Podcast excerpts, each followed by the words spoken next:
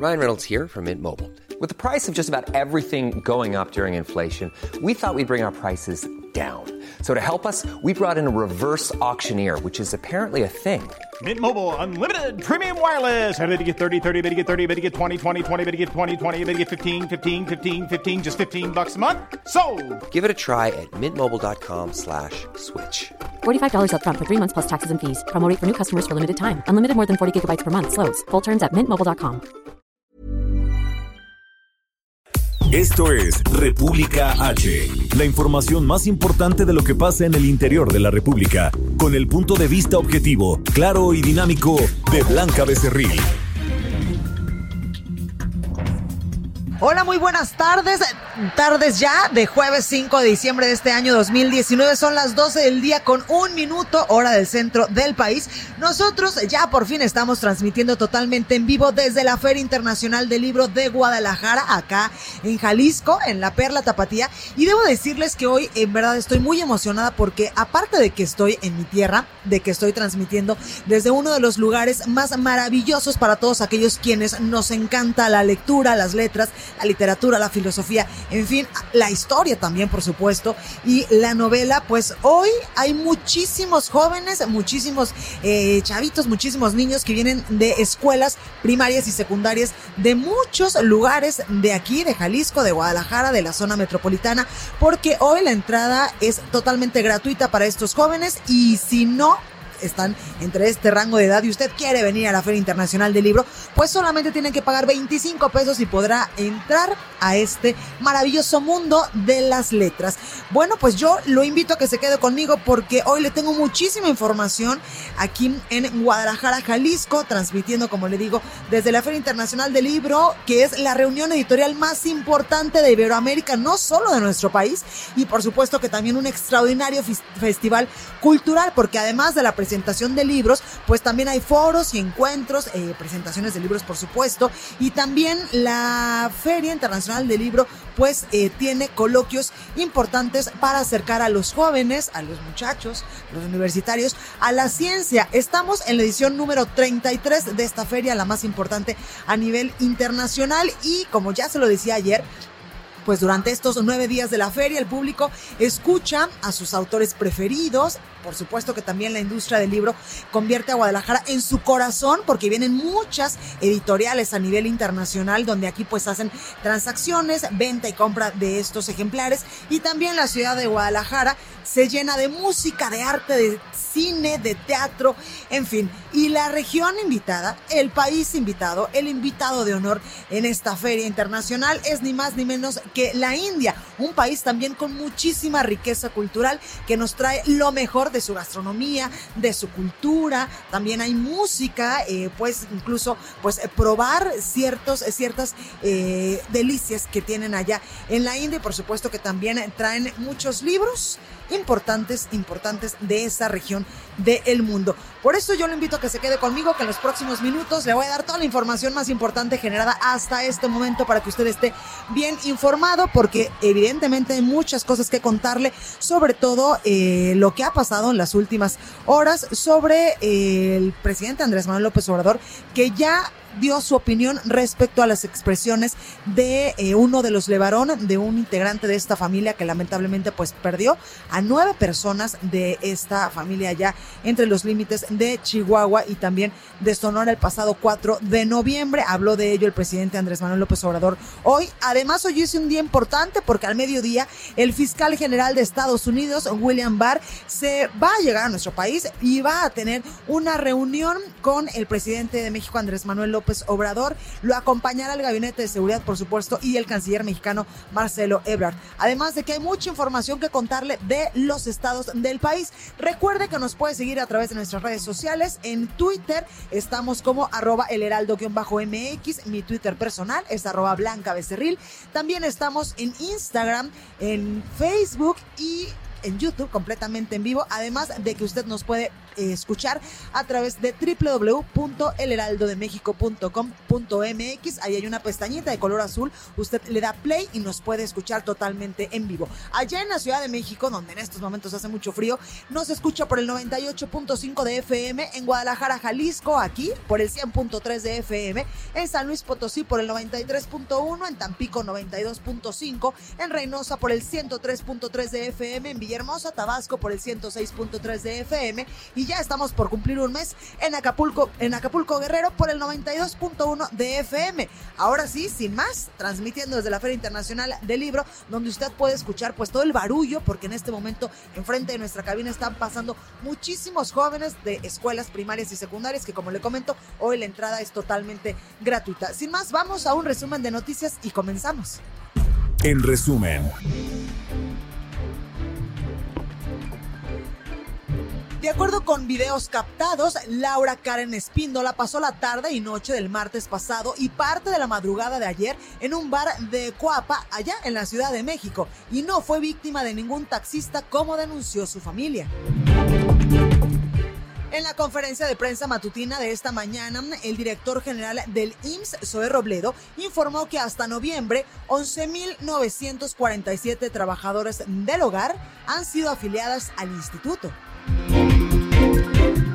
Además, Víctor Villalobos, secretario de Agricultura, aseguró que para el año 2020 habrá un presupuesto de 23.500 millones de pesos al tema de los precios para garantizar la ejecución de programas. Escuche. Pasamos en el año 2018 de un monto de 15.063 millones de pesos a lo que se está ejerciendo en el presente año, que es en el orden de los 20.500 millones de pesos. Para proyectar el próximo año la ejecución de 23.310 millones de pesos, o sea, el 68% del presupuesto, donde una proporción inicialmente estimada de aproximadamente 10 mil millones de pesos para precios de garantía.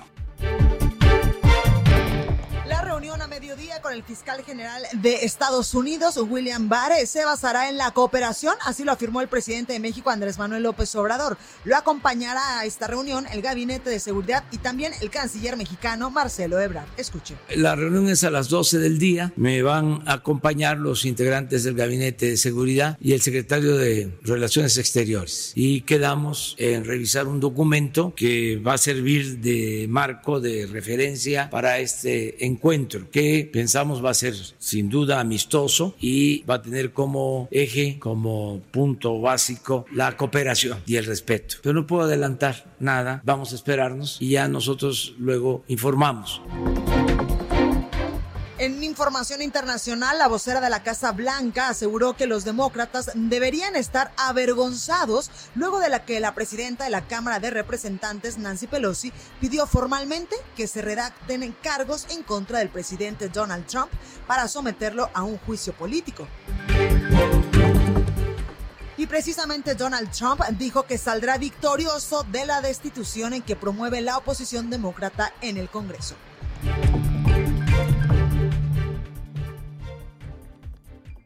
La nota del día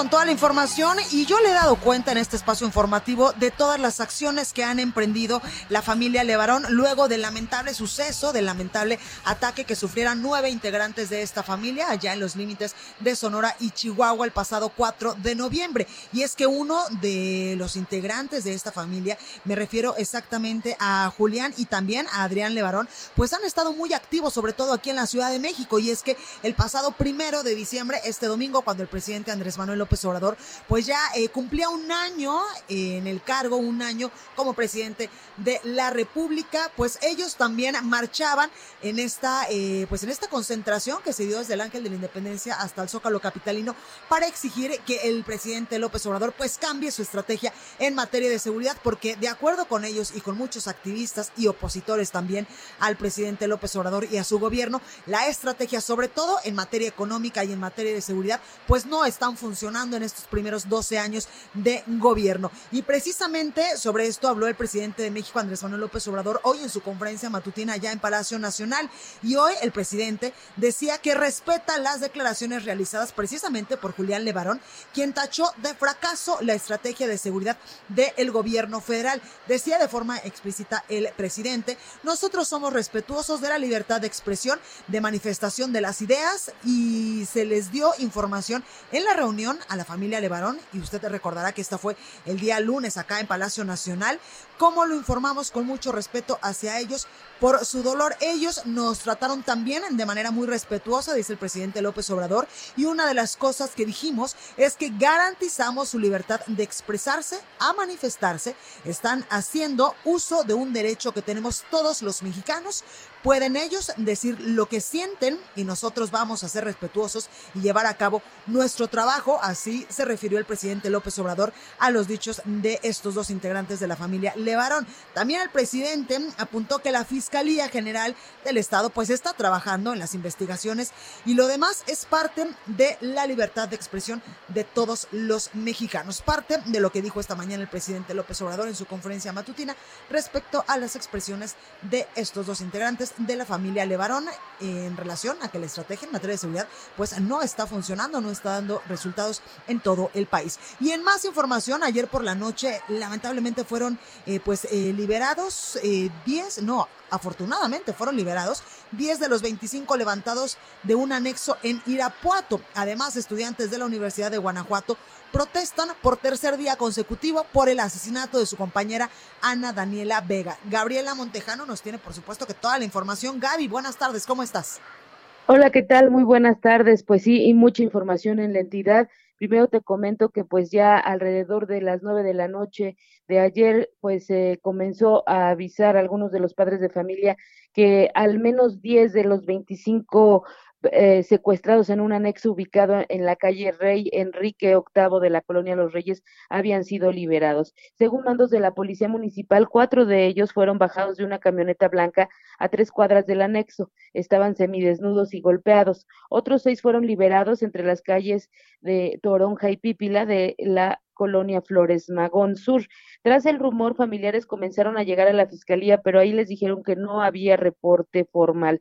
A los pocos minutos, uno de los papás recibió una llamada del encargado del anexo para informarles que ya tenían a los internos que habían sido liberados y que los tenían en una casa segura. La familia se retiró y no quiso precisar más detalles a los compañeros de la prensa.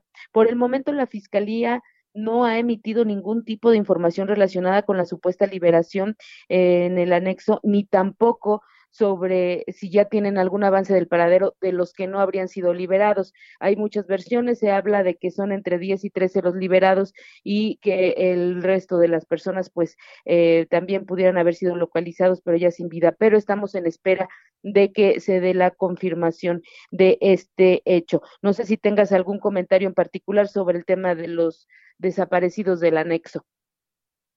Gaby, sobre este tema, hoy ah, en medios de circulación nacional, pues se ha, eh, bueno, ha salido información sobre que precisamente Colima, Guanajuato y otros estados del país, como Chihuahua y Morelos, son los líderes en materia de homicidios, precisamente.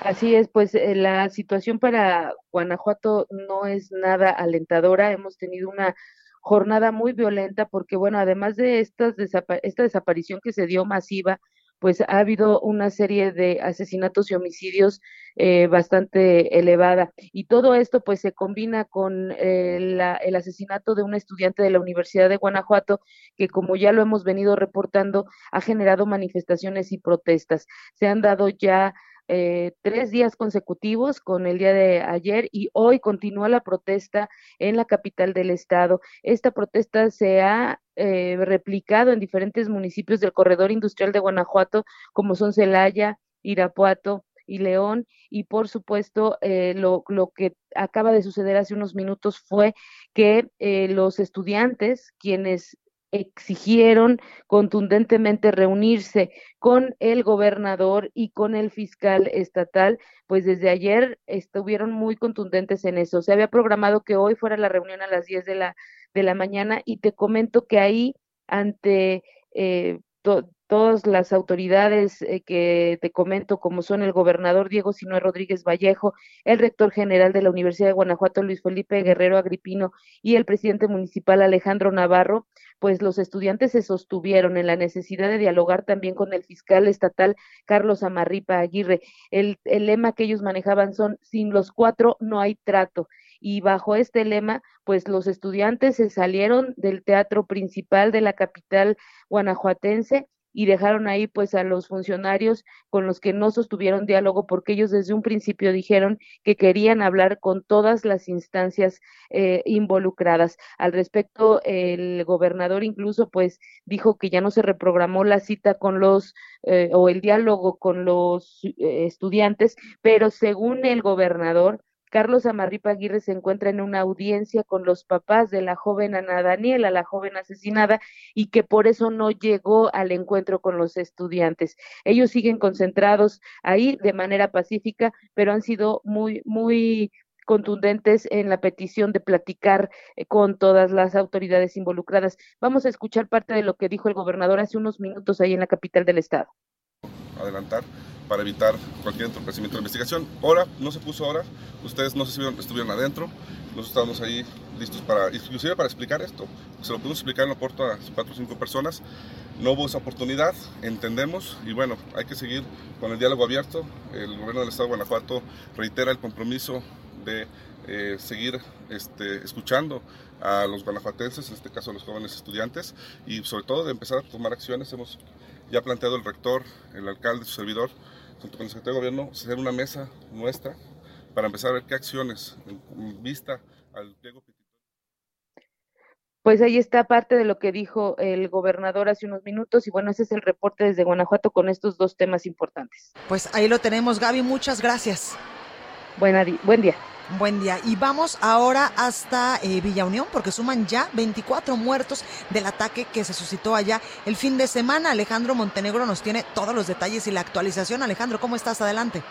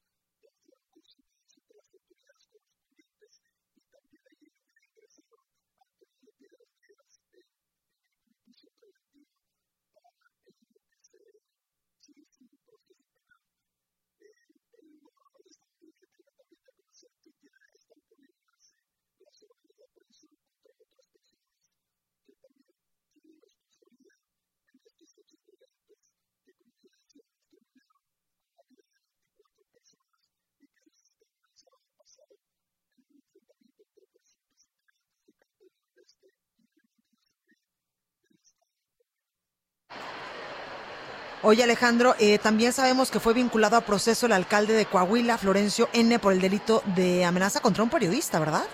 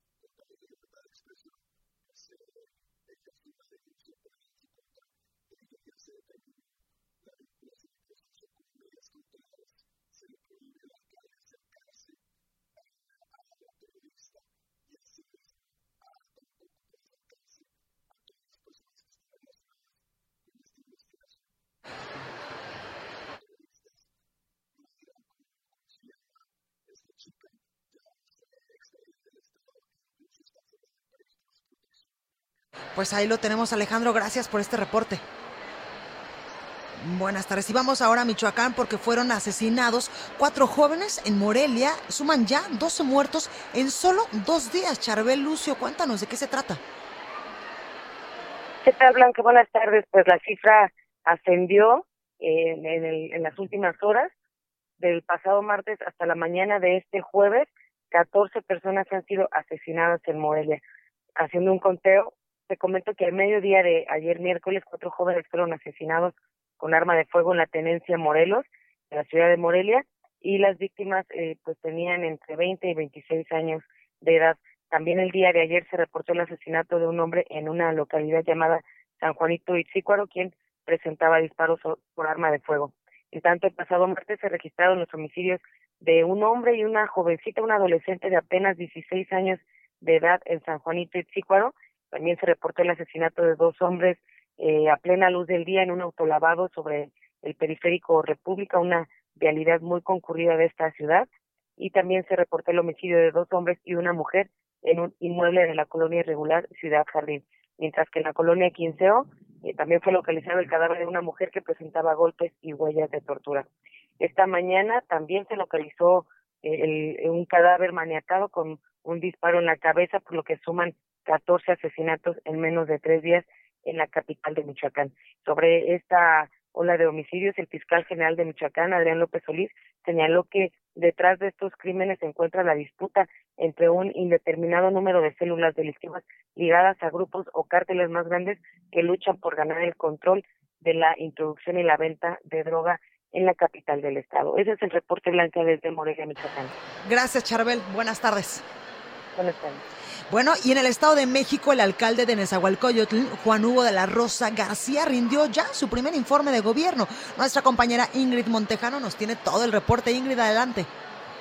¿Qué tal, Blanca? Muy buenas tardes. Pues así es, me encuentro en el segundo municipio más poblado del Estado de México y como tú lo comentaste, el presidente municipal Juan Hugo de la Rosa entregó este jueves su informe de gobierno en donde destacó los logros de este 2019, los avances en rubros como seguridad pública, desarrollo económico, construcción y espacios recreativos. Comentarte, Blanca, que aquí ante integrantes del Cabildo, diputados federales y locales, representantes del Gobierno del Estado de México y de la Ciudad de México, así como algunos vecinos y representantes de los diversos sectores de la sociedad, el alcalde sostuvo que informar es una obligación legal de los gobernantes. Hay varios puntos que me gustaría destacar de este informe. Eh, uno de los más importantes y algo que afecta a toda la ciudad es en materia de seguridad ciudadana. Él dijo que se ha logrado mejorar eh, la seguridad pública aquí en el municipio. Sin embargo, esta sigue siendo una de las demandas más reiteradas de la población. Algo también muy importante es que aquí en el municipio de Nezahualcóyotl se ha integrado un protocolo municipal para actuar en el caso de alerta de género y desaparición de mujeres y algunos de los números importantes en este informe es que en Nezahualcóyotl la policía y los ciudadanos trabajan unidos contra la inseguridad y hay 10.000 redes vecinales de seguridad. Además, se compraron 167 patrullas de última generación, más de 500 kilómetros de tuberías de agua potable fueron reemplazados y se pavimentaron más de 28 mil metros cuadrados. Además, en apoyo a los adultos mayores, se entregaron 300 mil paquetes alimenticios. Para los estudiantes se entregaron 60 mil paquetes de útiles escolares con mochila incluida y pues bueno, por último comentarles que el alcalde, como lo mencioné, de este segundo municipio más poblado del Estado de México y que además es vecino de la Ciudad de México, dijo que se comprometía a que se siga trabajando este año, estos dos años que faltan de gobierno y que lo hará en conjunto con la Ciudad de México, con las alcaldías que colinda, que son Iztacalco, Iztapalapa y el trabajo principal, pues aquí en su municipio, Blanca. Reporte. Gracias, buena tarde. Bueno, pues nosotros estamos transmitiendo totalmente en vivo, como le comento, desde la Feria Internacional del Libro. Y hoy me da mucho gusto saludar aquí en la cabina a Eduardo Rosales. Él es eh, parte de esta consultoría boutique, y ahorita les vamos a platicar de qué se trata. Socia Links Consultores. ¿Cómo estás, Eduardo? Muy bien, Blanca, muchas gracias por la invitación. Oye, cuéntanos de qué se trata, qué hace. Mira, lo que nosotros hacemos, como muchas otras consultorías, eh, es estrategia. Hacemos estrategia, empezamos en 2014, todos veníamos de, diferentes lugares, unos del sector público, otros de eh, más trabajo académico, otros de sector privado. Eh, construimos una, una, consultoría pensando en el tipo de trabajo que nos habría gustado tener cuando las necesitábamos. Entonces hicimos una consultoría de estrategia tal cual, pero con dos factores que creo que nos diferencian del resto de, de las consultorías. Uno que tiene que ver con que nosotros creemos que ninguna estrategia hoy en día puede funcionar si no construyes coaliciones que te ayuden a llegar a algún lugar. Entonces, una de las partes que hacemos tiene que ver, le llamamos diplomacia corporativa, a la construcción de coaliciones y alianzas que te permitan llegar a donde quieres llegar. Y el otro elemento, nosotros decíamos que en estos tiempos no puedes hacer planes en un mundo que todo el tiempo está cambiando, planes rígidos, y que entonces tienes que estar permanentemente actualizándote e innovando. Y para eso construimos, empezamos en 2015 a hacer estudios de tendencias globales que te dicen hacia dónde va el mundo. Es esencialmente esta parte de lo que hacemos, que es de lo que hoy tuvimos el honor de que nos invitaran a platicar. Entonces hacemos estudios de tendencias globales que nos dicen, el mundo va hacia determinados lugares, ese es nuestro tercer estudio. Creemos que somos la única eh, eh, el, somos el único estudio de tendencias globales hecho en Latinoamérica. Todo lo demás que tú conoces son estudios hechos en fuera del área de Latinoamérica, generalmente de Estados Unidos, de China o de Europa Occidental y lo usamos esencialmente para poner a reflexionar a nuestros clientes hacia dónde va el mundo y qué tendrían que hacer ellos para adaptarse. Exactamente, Eduardo. Y en este estudio del 2019 detectaron siete grandes tendencias, entre ellas me llamó la atención varias, que dice aquí tecnología omnipresente, sostenibilidad holística, hiperpersonalización selectiva. Cuéntanos más o menos de qué van estas siete eh, tendencias. estas siete tendencias son la forma en la que hemos agrupado muchos fenómenos que ocurren nosotros. Hoy, por ejemplo, estamos construyendo ya el estudio del próximo año. Eh, detectando muchos pequeños sucesos y los vamos agrupando. Pero dentro de estas siete tendencias hemos detectado 25 grandes fenómenos. Eh, te platico, por ejemplo, en el tema de la tecnología omnipresente detectamos, por ejemplo, uno que, que puede sonar obvio, que es el uso habitual de las personas de sus aparatos, particularmente los teléfonos celulares. Lo que ponemos a hacer es a pensar al cliente, a ver, porque creemos que todos los sectores van a ser afectados por estas tendencias. Si tu cliente todo el tiempo trae un teléfono celular, ¿qué implica para ti? Pues, por ejemplo, el otro día platicábamos con alguna notaría y le decíamos lo valioso que sería para el cliente de una notaría saber en su teléfono lo que está pasando, dónde está su escritura, por ejemplo, en lugar de esta relación tortuosa que hay generalmente con los abogados, con los contadores, con los notarios. Entonces vemos muchos fenómenos, pequeños fenómenos que están pasando que creemos que van a afectar a cualquier eh, a cualquier sector, aquí mismo en la tecnología. Pensamos, por ejemplo, en el tema de la inteligencia artificial. Claro. Dicen, y lo leemos por todos lados, que la inteligencia artificial es lo que fue la electricidad al siglo XIX, es para el siglo XXI la inteligencia artificial. Pero generalmente vemos muy lejos de nosotros estas cosas, ¿no? Eh, cuando podrías estar aplicando, eh, por ejemplo, un análisis de los datos de todos tus clientes, quiénes son, por qué te compran, a qué hora te compran, para entonces, ¿Qué tendencias de mercado tienen? Para entonces empezar a predecir qué tendrías que hacer para que te pudieran comprar. O sea, son pequeños fenómenos que, insisto, vemos muy lejos, pero que a la larga terminan eh, afectando nuestro sector. La hiperpersonalización que preguntabas, oye, ya hay eh, estaba leyendo, hay bloques de Lego en braille. Okay. Eh, o sea, está hiperpersonalizando para ciertos sectores una compañía como Lego. O estaba viendo yo, Japan Airlines está haciendo publicidad, el mismo anuncio, pero pensando en tu perfil. Por ejemplo, en, si eres musulmán y han visto que has buscado eh, en sitios que tienen que ver con la religión musulmana, las mujeres a lo mejor usan burka en el mismo anuncio para unos y para otros. Y Pues lo entonces tenemos. lo que queremos es invitar a nuestros clientes a pensar eh, cómo, esta, eh, cómo, esos mismos clientes le estarían demandando este mismo tipo de comportamientos a tu empresa o a tu organización. Pues ahí lo tenemos, Eduardo Rosales de Socia Links Consultores. Gracias por estar esta tarde con nosotros. Muchas gracias Y, a ustedes. Pues ahí que la gente te busque para saber. Sí, y mira, estamos, nuestro estudio de tendencias globales 2025 está disponible en internet, es, eh, se puede bajar gratuitamente en nuestra página, que es www.socialinks.mx. Ahí están nuestro, Perfecto. nuestros estudios. Además tenemos redes sociales. En lo personal, mi, mi Twitter es arroba errosalec. Eh, con C al final, donde todos los días estamos publicando Pues, grandes cambios que están pasando. Ahí lo tenemos, mundo. Eduardo. Gracias. Vamos a Umbra de Corte. Yo soy Blanca Becerril. Esto es República H. No se vaya, que yo vuelvo con más. Continúa escuchando a Blanca Becerril con la información más importante de la República en República H. Regresamos.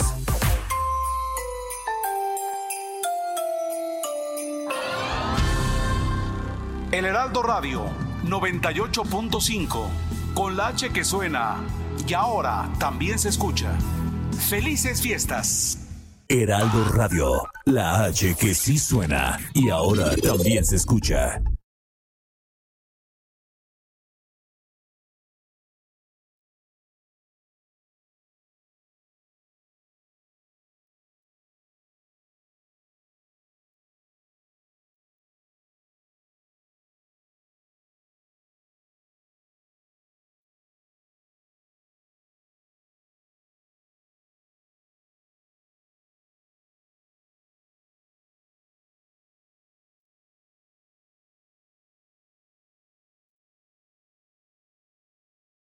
Estamos de regreso con la información más importante de la República en República H, con Blanca Becerril, transmitiendo en Heraldo Radio, en resumen.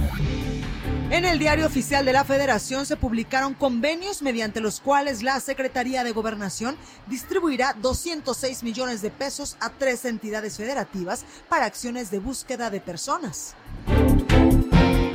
La Secretaría de Comunicaciones y Transportes dio a conocer su programa de conectividad en sitios públicos, el cual contempla 19.041 puntos prioritarios ubicados en localidades con alto grado de marginación de distintos estados del país.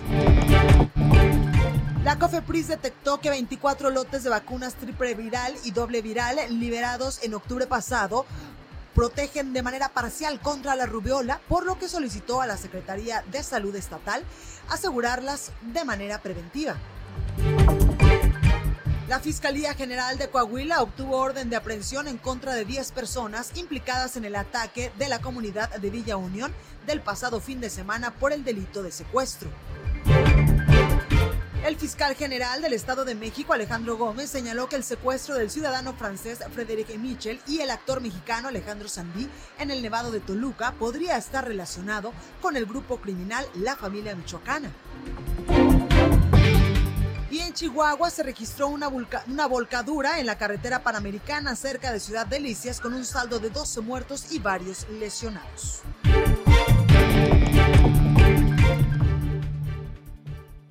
Entrevista. Bueno, pues nosotros seguimos transmitiendo totalmente en vivo desde la Feria Internacional del Libro aquí en Guadalajara y me da mucho gusto saludar a Anabel Hernández. Ella es escritora y también periodista mexicana quien nos presenta su nuevo li- libro. Anabel, buenas tardes, ¿cómo estás? ¿Qué tal? Muy buenas tardes a todo tu auditorio. Gracias. Anabel, por esta entrevista. Cuéntanos de qué va este nuevo libro que presentas, El traidor, el diario secreto del hijo de ni más ni menos que del Mayo.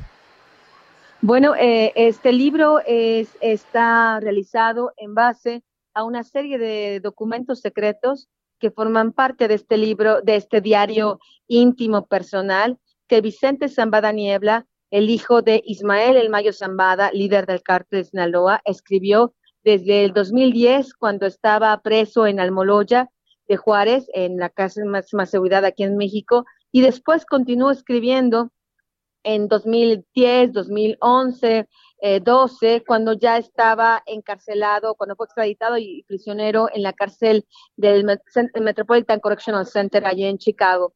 Este diario eh, secreto eh, lo obtuve y junto con una serie de dibujos entre ellos un inquietante autorretrato que Vicentillo, así le llaman al hijo del Mayo Zambada, hizo de sí mismo, autorretrato por supuesto, eh, donde se dibuja como un payaso. Es un documento que yo creo es un documento para mí periodísticamente histórico y por eso es la portada de este libro, El Traidor, porque es la primera vez que pienso que en el mundo se puede ver cómo se ve a sí mismo en la privacidad uno de los importantes eh, narcotraficantes mexicanos como fue Vicente Zambada Niebla, porque más allá de ser el hijo del Mayo Zambada, era también un importante operador del cártel de Sinaloa, en ocasiones incluso arriba del propio eh, Chapo Guzmán. Claro. Anabel, yo quiero preguntarte para el periodismo en México, eh, pues es sumamente peligroso el tema de investigar al narco, a los narcotraficantes, al crimen organizado y también a los delincuentes. ¿Tú cómo has hecho para durante tantos años estar siempre con, las, con la mejor información respecto a los cárteles, sobre todo al cártel de Sinaloa? Bueno, yo lo que debo decirte es que realmente el problema de México que, enfrentamos los periodistas todos los días no es solo que hablar sobre el narcotráfico y estos narcotraficantes es peligroso. A veces es más peligroso hablar sobre las corrupteras del jefe policiaco, del secretario de Seguridad Pública, del alcalde, del síndico, del gobernador, del presidente de la República. A veces eso es más peligroso que hablar de los propios carteles. Es por eso que, México se ha convertido en el país más peligroso para ejercer periodismo, no solo por la violencia de los carteles, sino por la violencia del propio Estado contra los periodistas. ¿Por qué?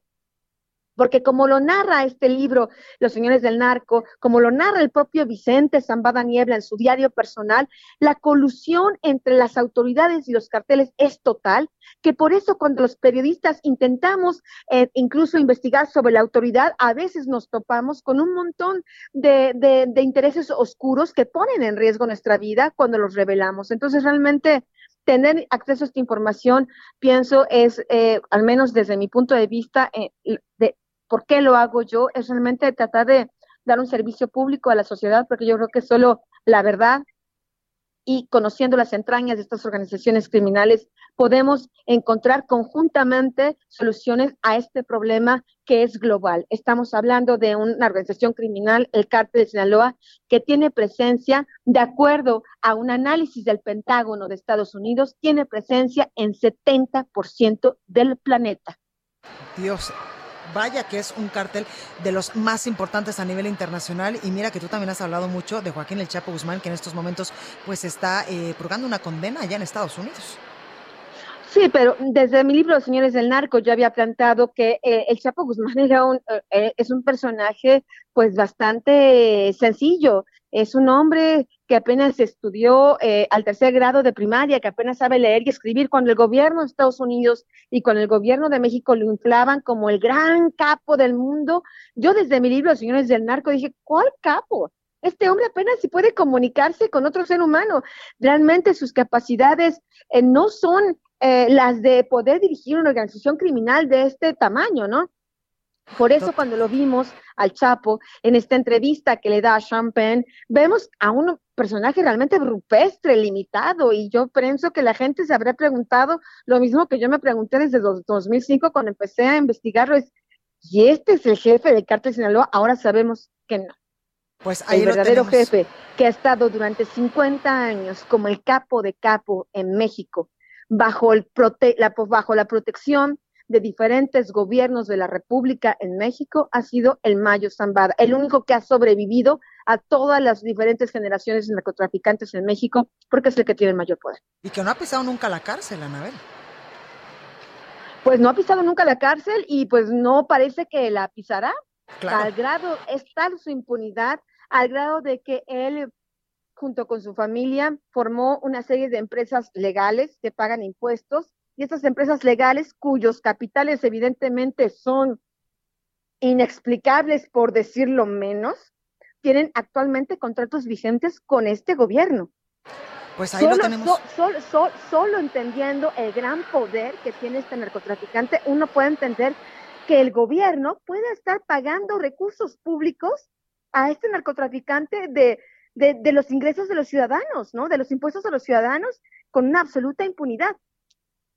Pues ahí lo tenemos, Anabel Hernández, periodista y escritora. Gracias por estar esta tarde con nosotros desde la Feria Internacional del Libro y mucha suerte para este, tu más reciente libro. Gracias, un abrazo y gracias, gracias al auditorio. Gracias, pues ahí lo tenemos. Continuamos con más. El análisis. Bueno, y me da mucho gusto saludar hoy aquí en la cabina de El Heraldo Radio a Eduardo Sosa. Él es primer visitador general de la Comisión Estatal de Derechos Humanos aquí en Jalisco. Eduardo, ¿cómo estás? Hola, ¿qué tal? Muy buenas tardes. Buenas tardes al auditorio. Oye, Eduardo, pues cuéntanos un poco. Tú eres visitador general de la Comisión Estatal de Derechos Humanos aquí en Jalisco. Un tema bastante complicado en un estado como este, ¿no? El tema de los derechos humanos siempre ha representado un reto para las autoridades en donde quiera que se encuentren. Son guías eh, éticas para el comportamiento democrático de los eh, servidores públicos y pues en consecuencia eh, siempre es un, un, tema complicado hablar de derechos humanos. Me contaban mis maestros de ética que uh -huh. nunca lo, la ética, los derechos humanos han conocido de tiempos fáciles, siempre claro. ha habido tiempos difíciles para los derechos humanos, porque nunca ha habido un momento en la historia de la humanidad en la cual podamos salir a la calle y decirle a la gente, haz lo que veas. Siempre es necesario asumir una reflexión basada en los principios orientadores de los derechos humanos. Totalmente. Oye, Eduardo, eh, cuéntanos, ustedes han hecho investigaciones y han emitido también medidas eh, al gobierno del estado para que garantice el derecho a la salud de todos los jaliscienses, sobre todo respecto al tema del dengue y de la influenza. El dengue que azotó hace eh, pues algunos meses, pues muy fuerte aquí a los jaliscienses. Sí, fíjate que desde el mes de junio esta Comisión Estatal de Derechos Humanos identificó que existían riesgos en la propagación de enfermedades eh, vinculadas a, a, este a, a vectores uh -huh. específicos, lo que les son conocidas como enfermedades arbovirales. Eh, en ese momento, la Comisión Estatal de Derechos Humanos, de manera precautoria, le solicitó información a las autoridades del Estado de Jalisco, a las autoridades de salud, para que nos informaran cuál era su estrategia para enfrentar la época que se venía de, de en, en, época de lluvias. En Guadalajara empieza a llover aproximadamente a finales del mes de junio y eh, se prolonga la eh, época de lluvias hasta finales de octubre, principios de noviembre. En esta ocasión nos llegó hasta finales de noviembre. Desde el 11 de junio, es decir, 15 días antes del inicio de la temporada de lluvias, que es con lo que se detona la propagación de este vector del mosquito Aedes aegypti, que eh, nosotros le solicitamos a las autoridades que tomaran todas las precauciones. Nos dieron una información sobre las estrategias que iban a seguir y eh, una vez que las enfermedades empezaron a dejar ver fundamentalmente el dengue, porque no dictamos medidas solamente por lo que tiene que ver con el dengue, sino otras enfermedades claro. de manera similar, eh, que, que, se propagan de manera mm, paralela y por los mismos vectores. A partir del de mes de agosto ya nos había hecho crisis esta eh, enfermedad y entonces el trabajo de la comisión consistió en darle seguimiento a la respuesta que las autoridades de salud le estaban dando a cada uno de, los, de, de las personas que venían eh, cayendo eh, con esta enfermedad. Algunos de ellos era necesario hospitalizarse y otros de ellos eran enfermedades que no habían detonado eh, con una sintomatología grave que nos obligara a tenerlos bajo hospitalización. Entonces, la comisión dictó medidas cautelares para que se dispusieran de los espacios en los hospitales para que la respuesta de parte de la estructura de salud en el Estado fuese acorde a los principios de los derechos humanos y bajo los estándares internacionales. Totalmente, y es que tenemos uno de los derechos más importantes, uno de los derechos humanos más importantes, sin duda, es el de la salud, el acceso a la salud. Sin duda alguna, eh, dice eh, los eh, doctrinistas en materia de derechos humanos que no hay eh, derechos humanos aislados, todos se encuentran interconectados y son interdependientes. Cuando se te afecta el derecho a la salud, pues se te afecta el derecho a una vida digna, se te afecta el derecho al trabajo, a la recreación, al deporte, a la cultura, en fin, te quedas prácticamente inmovilizado con una enfermedad, sobre todo con una enfermedad con una sintomatología tan dolorosa como lo es el dengue.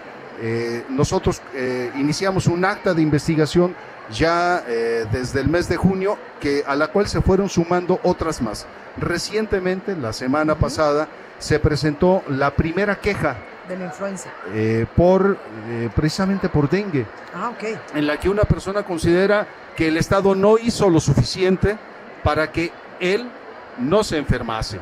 Entonces, nuestra acta de investigación se eh, vino a acumular a esta, a esta queja que eh, nosotros estaremos integrando para determinar si en el estado de Jalisco hubo una inadecuada respuesta de parte del Estado, primero en la prevención, atención de los derechos a la salud de las personas. Oye, Eduardo, ¿ha contestado ya el gobierno estatal? Nos ha venido dando puntual respuesta. Eh, todas las medidas cautelares han sido aceptadas y nosotros en este momento estamos en la etapa, en la etapa de evaluar si el cumplimiento es satisfactorio o no es satisfactorio y las consecuencias que pudieron haber tenido las inobservancias de las autoridades en lo que nosotros les pedimos. Pues ahí lo tenemos. Eduardo, por último, para concluir, hay otras violaciones a los derechos humanos también aquí en Jalisco.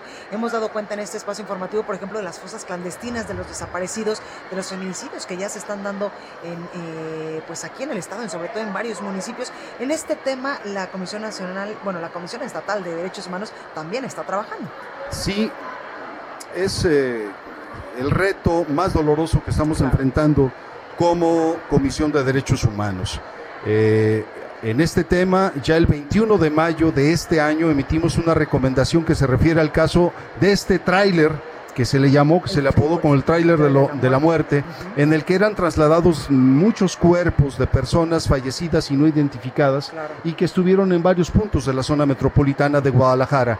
En ella eh, se pide que se realizaran acciones y eh, omisiones que constituyeran violaciones a varios derechos humanos, entre ellos el carácter de los derechos post-mortem y, derecho al trato digno en perjuicio de las personas fallecidas no identificadas o no reclamadas. También emitimos la recomendación número 25 que se refiere a personas desaparecidas en el estado de Jalisco. Hay una... Eh, relación de paralelismo entre personas desaparecidas y las fallecidas y no identificadas. Y nosotros emitimos la recomendación que la hemos identificado con el número 25. También hemos hecho pronunciamientos sobre eh, las fosas en el estado de Jalisco, múltiples. Eh, hay inclusive eh, un, un trabajo periodístico eh, derivado de una tesis doctoral de una periodista jalisciense que acaba de ganar el premio Tenamazli, el reconocimiento Tenamazli eh, por su trabajo en materia de derechos humanos, que da cuenta de que no solamente el Estado de Jalisco, sino todo el país está convertido en una fosa clandestina. Sobre ese tema también nos hemos pronunciado y hemos creado un mecanismo estatal que es el primero en su género en toda la República. Es el mecanismo de prevención de la tortura que eh, Jalisco ha sido el primero que lo ha oficializado e instituido para la prevención de la tortura en donde ésta se esté realizando. Pues ahí lo tenemos, Eduardo Sosa, primer visitador general de la Comisión Estatal de Derechos Humanos aquí en Jalisco. Gracias en verdad por estar esta tarde con nosotros y gracias por defender nuestros derechos humanos aquí. Gracias a ustedes por el espacio, un saludo a todo el público. Gracias. Estados. Bueno, y ahora vamos hasta la Ciudad de México con mi compañero Antonio Bautista, coeditor de Estados en el Heraldo de México. Antonio, ¿cómo estás? Blanca, ¿qué tal? Muy buenas tardes desde aquí, desde la Ciudad de México. ¿Qué tal la FIL?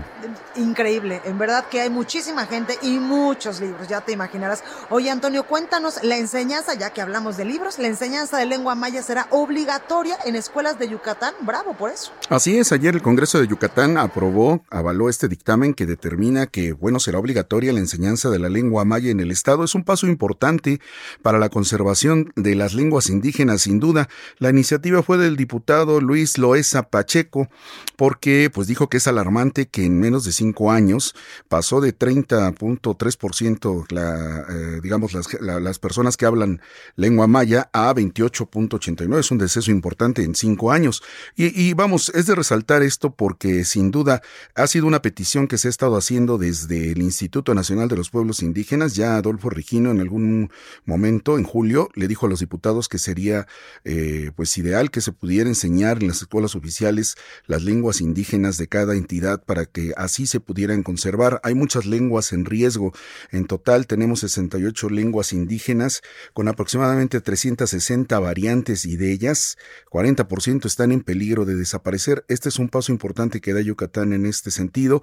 La UNAM también en algún momento, el eh, José Manuel del Val, del Programa Universitario de Estudios de Diversidad Cultural de la UNAM, eh, pues también dijo que debería enseñarse estas lenguas en escuelas oficiales para así poder preservarlas. Tomemos en cuenta que muchos estados del país todavía eh, tienen hablantes eh, monolingües, bilingües, y hay, hay lenguas en contraste con lo de Yucatán, por ejemplo, el cucapá, que se habla en Sonora, Arizona y Baja California, pues está en un grave riesgo de extinción porque poca gente ya habla entre ellos en la lengua y pocos padres le transmiten este conocimiento a sus hijos. Pues ahí lo tenemos, Antonio, y es que es sumamente importante que las lenguas originarias de nuestro país, pues se conserven de generación en generación, porque muchas veces ya se nos olvida. Así es, es muy importante y no solo recordarlo cuando es el Día Internacional de la Lengua Materna, que es en febrero, ¿no? Sino en, en todo momento. Es un paso importante para nuestra diversidad cultural. Totalmente, pues ahí lo tenemos. Antonio Bautista, muchas gracias por esta información importante, eh, por supuesto, de la enseñanza de lengua maya, que será obligatorio ya en las escuelas allá en Yucatán. Gracias, Antonio. Gracias a ustedes, buenas tardes. Bueno, pues hasta aquí este espacio informativo. Yo soy Blanca Becerril. Esto fue República H por el Heraldo Radio. Hoy transmitiendo totalmente en vivo desde la Feria Internacional del Libro, donde mañana también estaremos con muchas entrevistas de autores, de escritores importantes que están a lo largo de estos nueve días presentando sus obras aquí en la feria más importante de Iberoamérica. Así que si usted vive aquí, en Guadalajara, pues venga, porque hoy la entrada para los chicos, para los jóvenes de primaria, de secundaria, de preparatoria, pues es completamente gratuita y para la población en general, pues solamente cuesta 25 pesos y en verdad que se va a llevar usted una grata sorpresa de la cantidad de editoriales, de la cantidad de libros que puede encontrar hoy aquí en esta feria increíble, en este paraíso para todos los que nos gusta la lectura. Yo soy Blanca Becerril, los espero el día de mañana en punto de las 12, que tenga un excelente jueves, cuídese mucho. Esto fue República H, la información más importante de lo que pasa en el interior de la República, con el punto de vista objetivo, claro y dinámico de Blanca Becerril. Continúa escuchando Heraldo Radio, donde la H suena y ahora también se escucha. Una estación de Heraldo Media Group. Heraldo Radio, la H que sí suena y ahora también se escucha.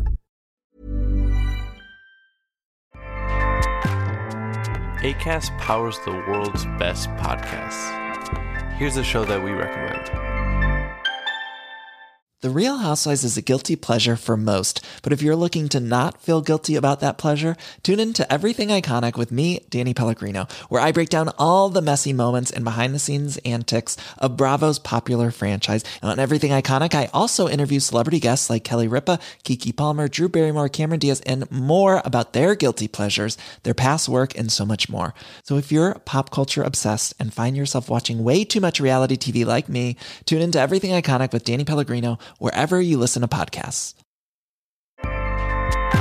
ACAST helps creators launch, grow, and monetize their podcasts everywhere. ACAST.com.